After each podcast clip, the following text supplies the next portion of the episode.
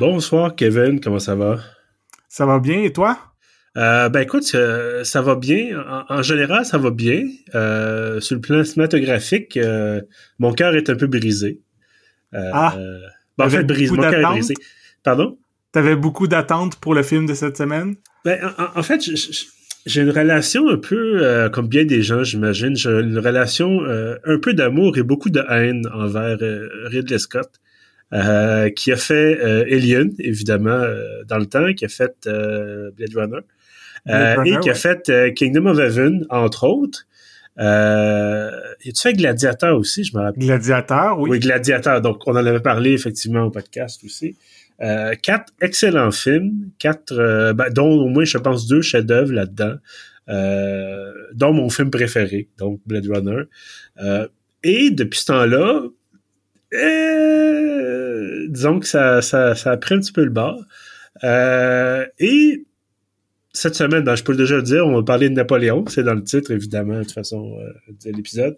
Euh, puis on l'avait annoncé, je l'ai annoncé sur Facebook euh, récemment aussi. j'étais pas certain, j'étais un peu tiède à l'idée de dire, OK, on fait un film sur toute la vie de la carrière de Napoléon, même si ce film-là dure trois heures, et même si j'apprends à l'instant qu'il va y avoir une version quatre heures sur Apple TV bientôt. Euh, j'étais pas très chaud à l'idée, puis me peut-être que Ridley Scott euh, a plus vraiment besoin d'argent pour son épicerie, fait que peut-être qu'il y a un peu plus de, motivation que le simple fait d'être là puis de, de, de, faire un film. Bon, je dis ça, oui, c'est certain que faire un film, c'est jamais simple. Euh, bref, j'espérais et euh, disons que c'est ça. Toi, dis-moi, Kevin, qu'est-ce que tu que as apprécié Napoléon? J'ai apprécié certains éléments du film. Je dirais pas que j'ai détesté le film, mais c'est quand même une déception. Euh, je pense qu'on va être quand même d'accord sur les points négatifs. Euh, ben, je, pense aussi, euh, je te dirais que tout n'est pas à jeter dans ce Napoléon. et mais il y a beaucoup de choses, surtout que bon, moi, je, j'aime bien Napoléon, je suis pas un partisan d'une dictature militaire euh, euh, comme comme évidemment était un empereur, donc t'es pas tellement un démocrate. Moi, je suis plus euh, démocratie représentative, élection par le peuple et tout ça. Et mais, mais malgré tout, l'homme est fascinant. L'homme, je le trouve vraiment intéressant et complexe. et c'est pour ça que je me disais, résumer sa vie en 3h20, je pense. Euh, ah, même pas. Le film, il fait 2h40. Il a peut-être paru plus long, mais c'est 2h40. Effectivement. Dans ma tête, c'est 3 h J'ai confondu, pardon. Euh, bref, 2h40. C'est 2h37 exactement. Là, je vois ça ici. Euh, mais c'est parce que aussi, c'est ça. Toi, on, j'ai fait ce que je fais pas souvent, c'est-à-dire, je suis allé voir un film en salle. Moi, la dernière fois, c'était avec toi, justement. C'était pour Mission Impossible. Euh, et j'avais, bon, je l'avais pas oublié, mais j'avais pas hâte de me taper 20 minutes d'acheter d'autres affaires. Euh, voici la publicité, voici les prochains films euh, assez ennuyeux qui s'en viennent sur nos écrans. dans un banque Scotia, Banque Scotia, assez désert parce que c'était la séance de, de 16 heures tantôt. donc c'est un peu triste déjà. Et ensuite, là, j'ai vu Napoléon, puis j'étais comme ah, vraiment. donc ouais. Donc c'est ça, tu sais, tout n'est pas à jeter. Beaucoup de choses, visuellement, entre autres, c'est, les costumes, les décors, tout ça, c'est très bien. Euh, on sent que c'est un film qui a de l'ambition, mais tu, peux pas résumer, même en quatre heures, je pense pas que tu puisses résumer euh, Napoléon. Donc, pour toi, penses-tu qu'en quatre heures, ça pourrait faire la job ou euh, déjà 2h, 2h37, t'en en masse?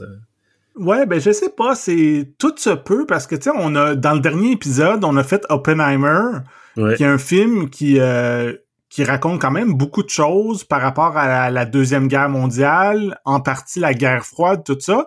Ça durait trois heures, puis moi je trouve que Oppenheimer, c'est la durée parfaite, c'est le rythme parfait.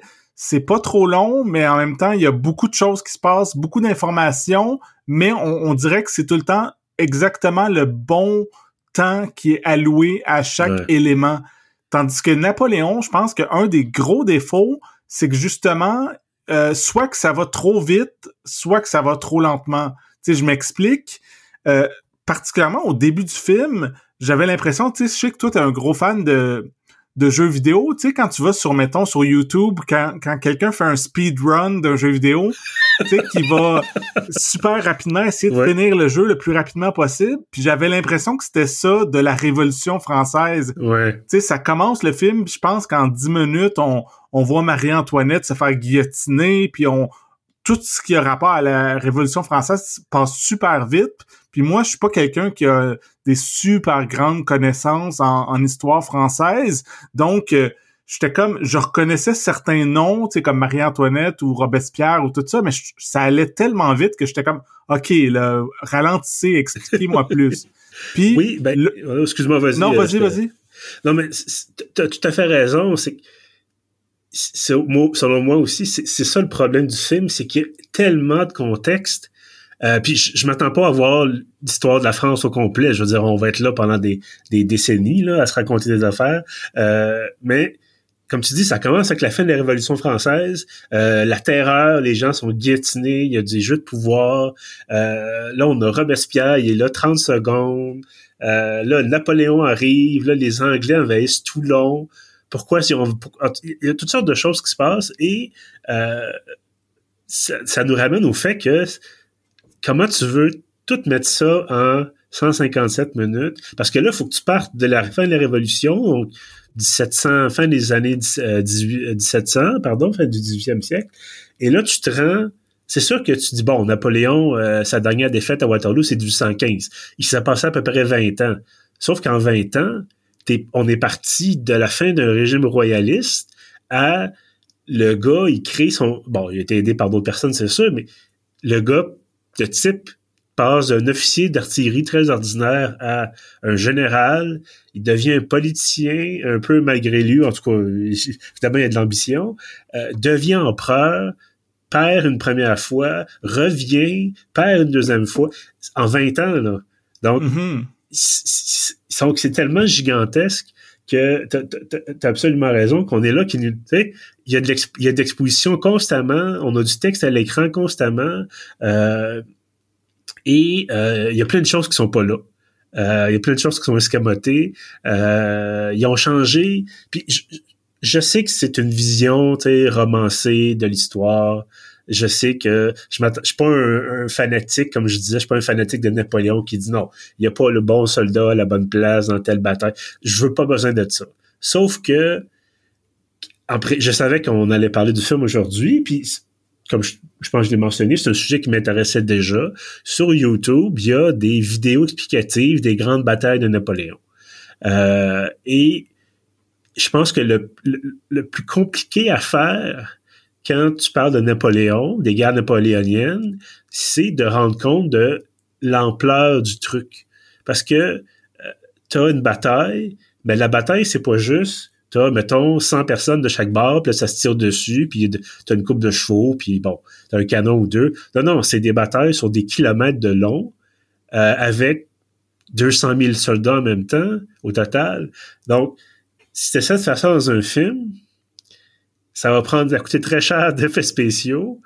Euh, et c'est pas évident de, de, de, nécessairement attirer les gens de dire OK, on te fait une bataille, puis ça dure 45 minutes, puis tu comprends pas trop qu'est-ce qui se passe parce que là, effectivement, tu es constamment en train de changer ton angle de qu'est-ce qui se passe où, puis bon, qui tire sur qui, puis donc, et tu veux pas que ça soit un cours d'histoire avec quelqu'un qui a une baguette. Voici ici les forces qui vont attaquer le c'est pas ça que tu veux. Donc, et en plus, ce que Ridley Scott a voulu faire, puis qui est tout à fait correct, c'est parler d'histoire d'amour entre Napoléon et Joséphine, euh, qui était sa première épouse.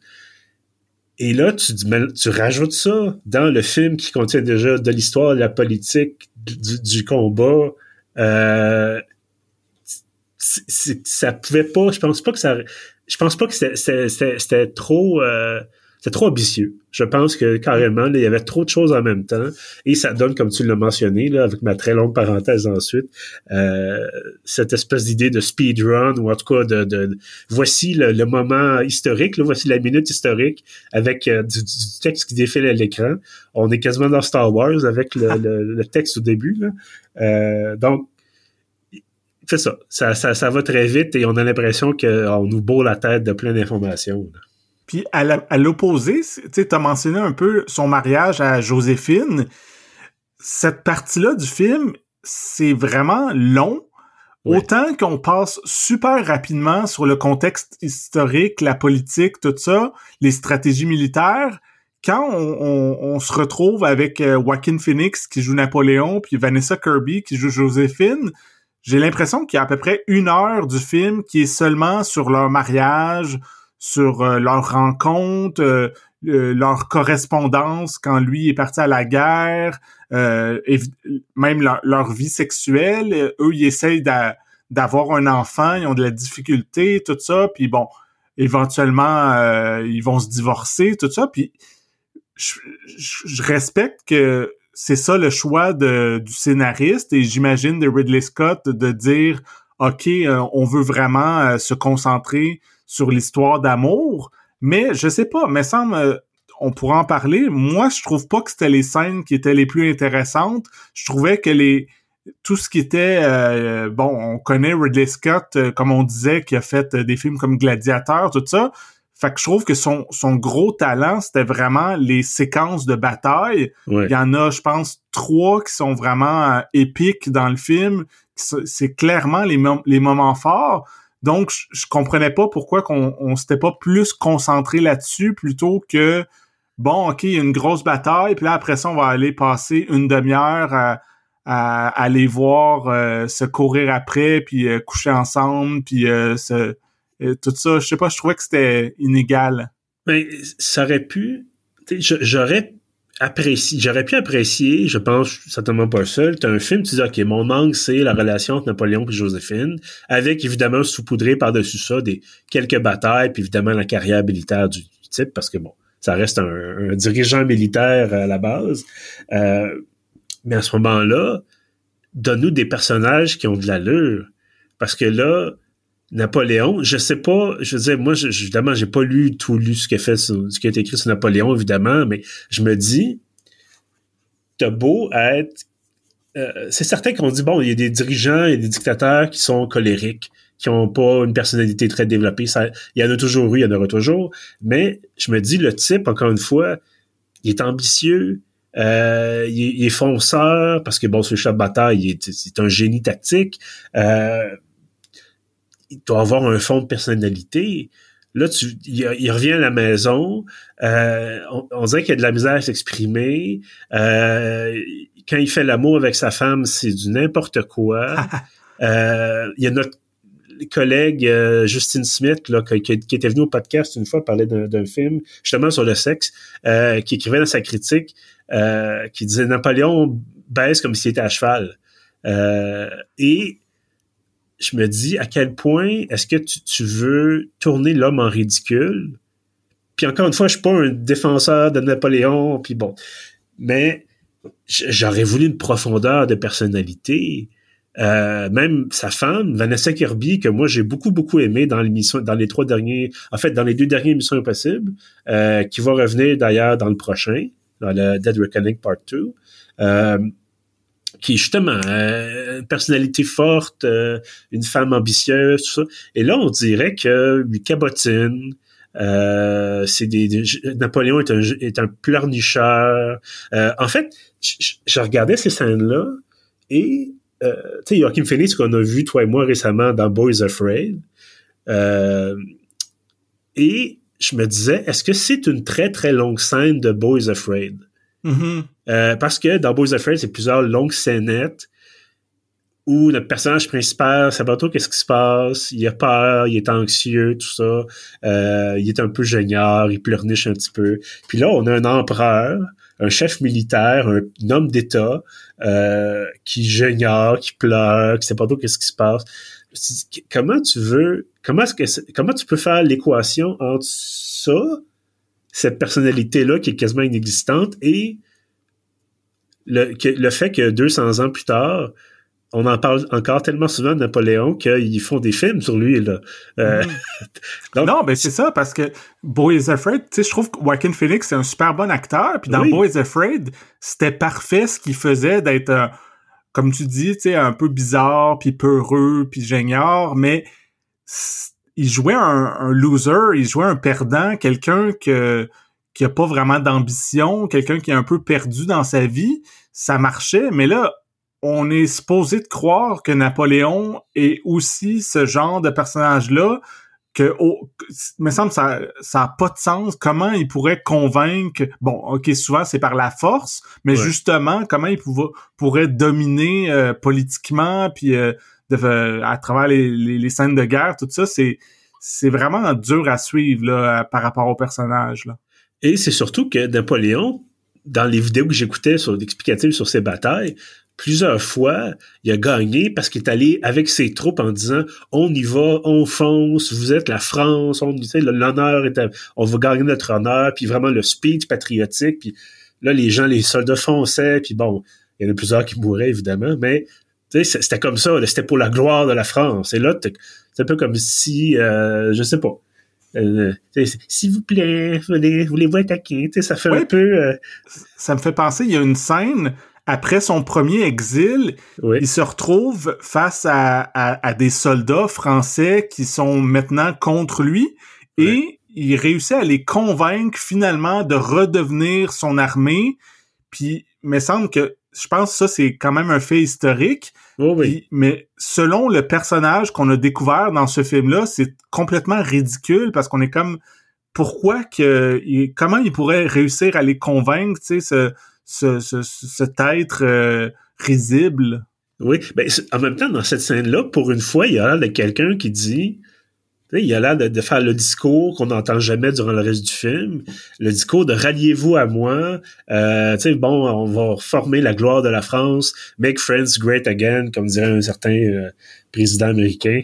Euh, donc, ça arrive une fois, puis ça arrive à la fin.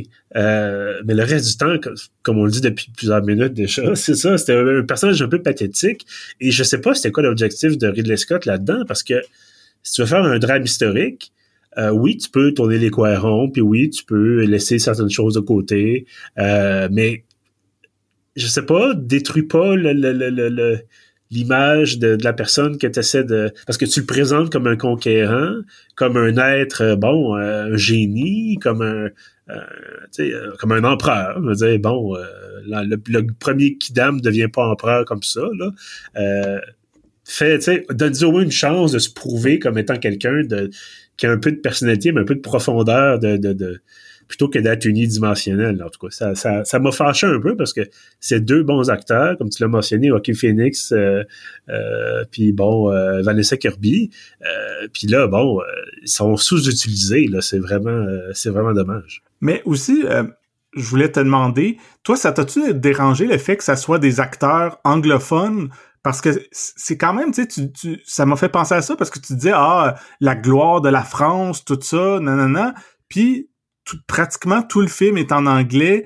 Il, Joaquin Phoenix puis Vanessa Kirby essaient même pas de, mettons, parler en anglais puis avoir un accent français. C'est comme, non, non, non, euh, lui, euh, c'est un Américain, elle, c'est une Britannique, puis euh, il y, a aucun français là-dedans. Ben, écoute, ça ça me dérange pas tant que ça euh, il y a certains moments où, oui, effectivement, euh, il y a du français, bon, il y a des, des sigles, en, en français, tout ça. Euh, je le savais d'avance qu'il allait parler anglais. Euh, je savais, bon, c'est un peu particulier parce que ce qui aurait été drôle, c'est quand à la fin, par exemple, euh, bon, spoiler, Napoléon perd à Waterloo, attention, du Gachard. euh, puis après ça, il rencontre euh, un responsable euh, des Anglais pour signer la, la paix, puis il dit, bon, en fait, après avoir signé sa reddition, je pense, puis il se fait dire, on va t'envoyer en exil encore une fois, mais cette fois-ci, c'est dans une place vraiment perdue, à l'île sur l'île de Sainte-Hélène, pas notre île Sainte-Hélène, mais la, L'île Sainte-Hélène, euh, je pense qu'il appelle au-delà de 1000 km au large de l'Afrique, il n'y a pas, pas grand-chose là. Euh, et ils se parlent, les deux se parlent en anglais, puis tout ça. Ça aurait été drôle, c'est de dire, il prend un accent, ou tu sais, quelqu'un comprend moins bien, ou quelque chose de même, ou que, bon, euh, même quand il parle, je pense que quand il parle avec l'empereur, le Napoléon parle avec l'empereur russe, les deux parlent un bon anglais, tu sais, on aurait pu jouer un peu avec les accents, avec la compréhension, mais bon, c'est pas... non, ça m'a pas choqué. ce qui m'a choqué un peu, en fait, c'est certaines libertés qui ont été prises euh, pour des raisons que j'ignore. Bon, ça me dérange pas tant ait tiré sur les pyramides, comme on voit dans la bande-annonce. Même s'il n'y a jamais eu cette bataille-là. Il, y a une bataille qui s'appelle la bataille des pyramides, qui n'a jamais eu lieu proche des pyramides en Égypte. Euh, ça, ça me dérange pas trop. C'est, visuellement, c'est impressionnant. Bon, bon, OK, ils ont tiré ces pyramides, d'accord. Euh, mais ce qui m'a agacé, c'est que tu une voix off de Phoenix qui raconte une lettre qu'il écrit à sa femme, puis il dit oh mon voyage en Égypte après ma campagne d'Italie où euh, ils se sont rendus sans combattre. Alors que dans l'histoire de Napoléon, la campagne d'Italie, c'est là où il y a eu ses faits glorieux, ses premières conquêtes. En trois mois, je pense qu'il y a eu quelque chose comme dix batailles et qu'il a tout gagné. Puis c'était vraiment, il, a, pris les gens en revers, il a été, il, a chanceux plusieurs fois, tout ça. Puis donc, il a triomphé vraiment. Euh, plus que, ah non, il n'y a rien eu. Il s'est rien passé. Euh, ou autre chose, je sais pas, à la fin de la dans le film, à la bataille de Waterloo, Napoléon charge euh, dans la mêlée générale, alors que jamais t'enverrais ton chef d'État. On n'est plus à l'époque d'Alexandre le Grand, euh, la Grèce antique. Donc, c'est pas catastrophique pour le film. Le film comme tel est pas pourri. Si ça avait été quelqu'un qui n'existait pas, qui n'avait pas existé, l'empereur Georges, je ne un nom comme ça, là, Georges l'empereur, puis bon, ça aurait resté, ça serait resté quand même quelqu'un de, de, de, de manque un peu de personnalité, mais tu dis, OK, c'est une histoire potable, il a pris des, bon, il a monté les échelons du pouvoir, avec sa femme, finalement, ça marchait pas, il l'a laissé, il est allé, bon, il s'est remarié, euh, puis il a mené des batailles, puis il a mené, bon, il était vaincu. OK, à savoir historique correct, sympathique, mais vu que c'est rattaché à un nom tellement connu, sais, toute chaque petite imperfection, t'es comme pourquoi? Ça enlève rien au film que tu le mentionnes en passant que ah chérie, euh, je suis en Égypte maintenant après ma campagne d'Italie, point. Tu sais, that's it. Il y a pas, euh, t'as rien rajouté, t'as rien enlevé, t'es bon. Mm-hmm. Euh, tu sais, c'est un peu comme dans tu sais, tu dis, OK, on va pas passer de temps à parler de cette campagne-là, c'est correct. On n'a pas d'argent pour les batailles, c'est correct. Euh, c'est comme dans Game of Thrones, euh, la série, euh, évidemment basée sur, sur, les, sur les livres. Dans la première saison, il y a une bataille où le personnage de Peter Dinklage est supposé triompher. puis finalement, ils ont dit, il n'y avait pas de budget parce que c'était la première saison de la série. Fait qu'ils ont dit, OK, ben, il se fait assommer par quelqu'un puis il se réveille après la victoire. OK, c'est correct, ça, ça marche. Bref, fait tu, vois ce que je veux dire? C'est comme, il y a des choix qui ont été faits, puis je, je, les comprends pas trop. Enfin, voilà. mais mais c'est ça. On, je pense qu'on est beaucoup dans, dans les points négatifs, mais je veux quand même mentionner que, euh, tu sais, on, on l'a effleuré un peu. Ridley Scott, c'est quand même un bon réalisateur. Là, il a fait quand même beaucoup de trucs euh, qui marchent plus ou moins, mais quand il s'arrête puis qu'il fait une scène de bataille, je pense entre autres euh, au début, vers le début, le siège de Toulon. Euh, il y a aussi la bataille de Sterlitz. Euh, si vous avez vu la bande-annonce, c'est quand l'armée ennemie se retrouve sur un lac gelé, puis il, il, tire du canon là-dessus. puis aussi Waterloo à la fin. Il y a des séquences vraiment spectaculaires, puis qui mhm. sont euh, bien filmé, bien monté. Puis euh, moi, j'étais, puis surtout ça, j'étais content pour ça de voir le film sur grand écran. Je trouvais que ça fonctionnait. J'étais comme ah ok, wow, ok, je suis content de voir euh, un, film de Ridley Scott sur grand écran. Mais c'est ça, c'est peut-être trois ou quatre séquences sur deux heures, deux heures quarante. Oui, mais j'en ai parlé tout à l'heure. les décors, les costumes euh, tout ça, c'est vraiment très, très bien. Euh, on a pris, j'imagine, beaucoup de bâtiments qui étaient là à l'époque. Euh, souvent, c'est des vrais bâtiments, sont allés en France, tournés dans des palais, tournés dans des, des lieux, justement, qui, ont servi, bon, même avant l'arrivée de, de, Bonaparte. donc, de, ce côté-là, moi, j'ai rien à redire.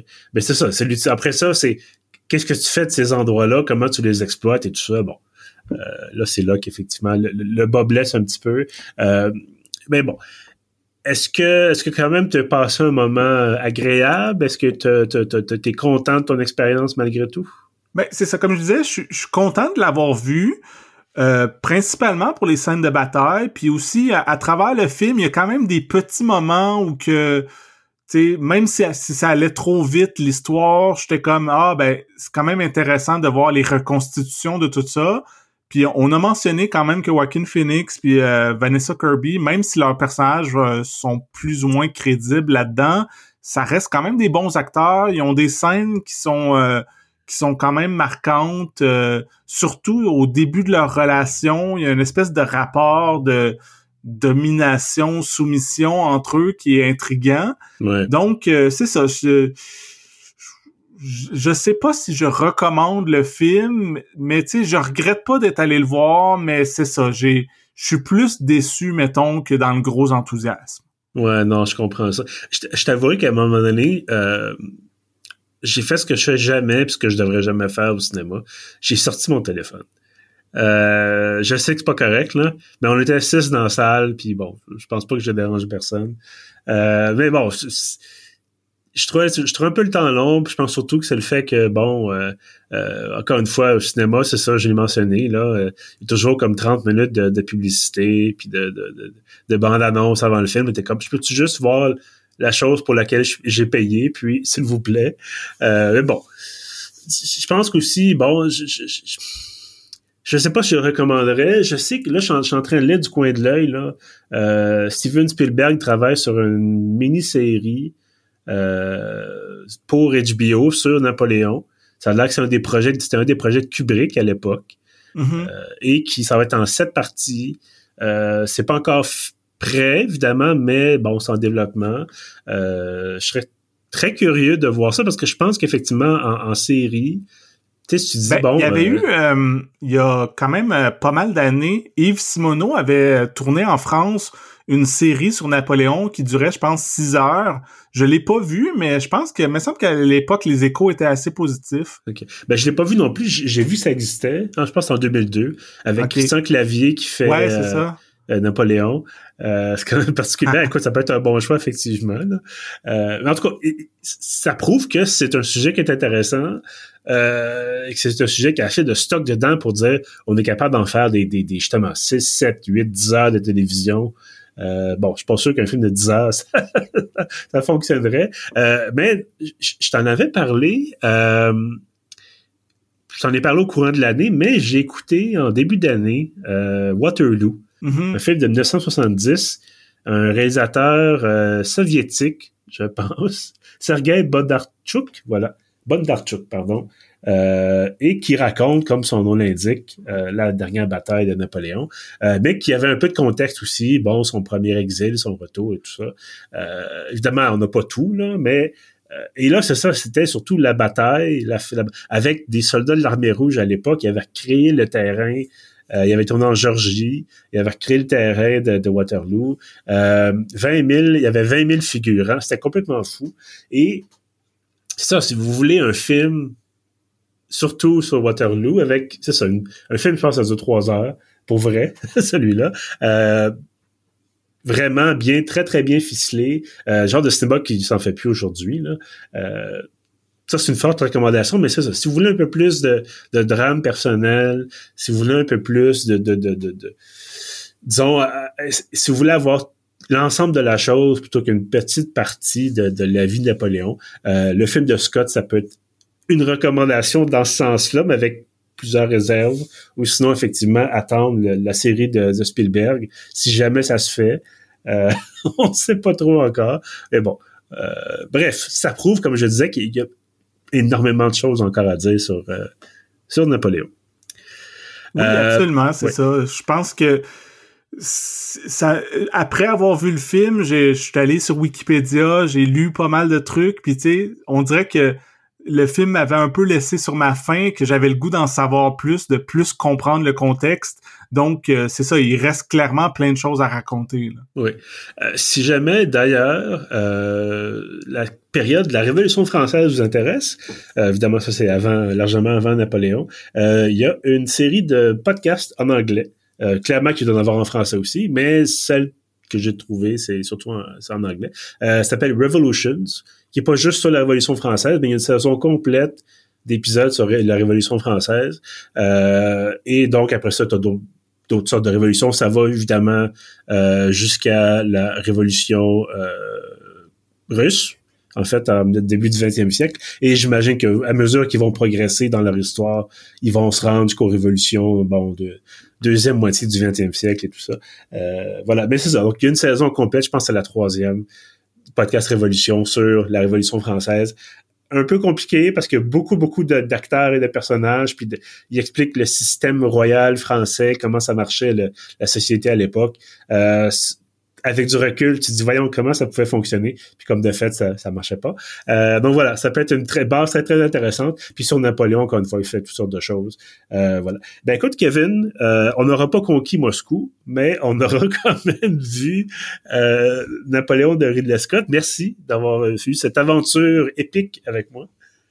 Oui, puis d'ailleurs, je voulais, euh, je l'avais noté, je voulais le mentionner. On enregistre l'épisode le 30 novembre et le 30 novembre, c'est la fête à Ridley Scott qui ah, a 86 ben ans aujourd'hui.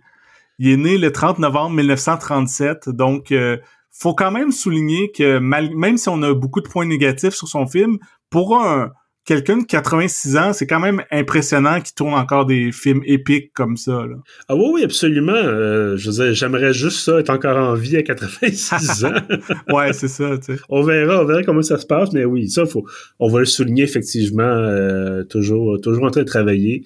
Euh, Lucien Bouchard serait fier. donc, cette référence-là commence à être vieille un petit peu. Euh, Kevin, il nous reste deux semaines avant la fin de l'année, deux, ben, deux semaines avant la fin de l'année, deux semaines avant la, voilà, nos vacances des fêtes.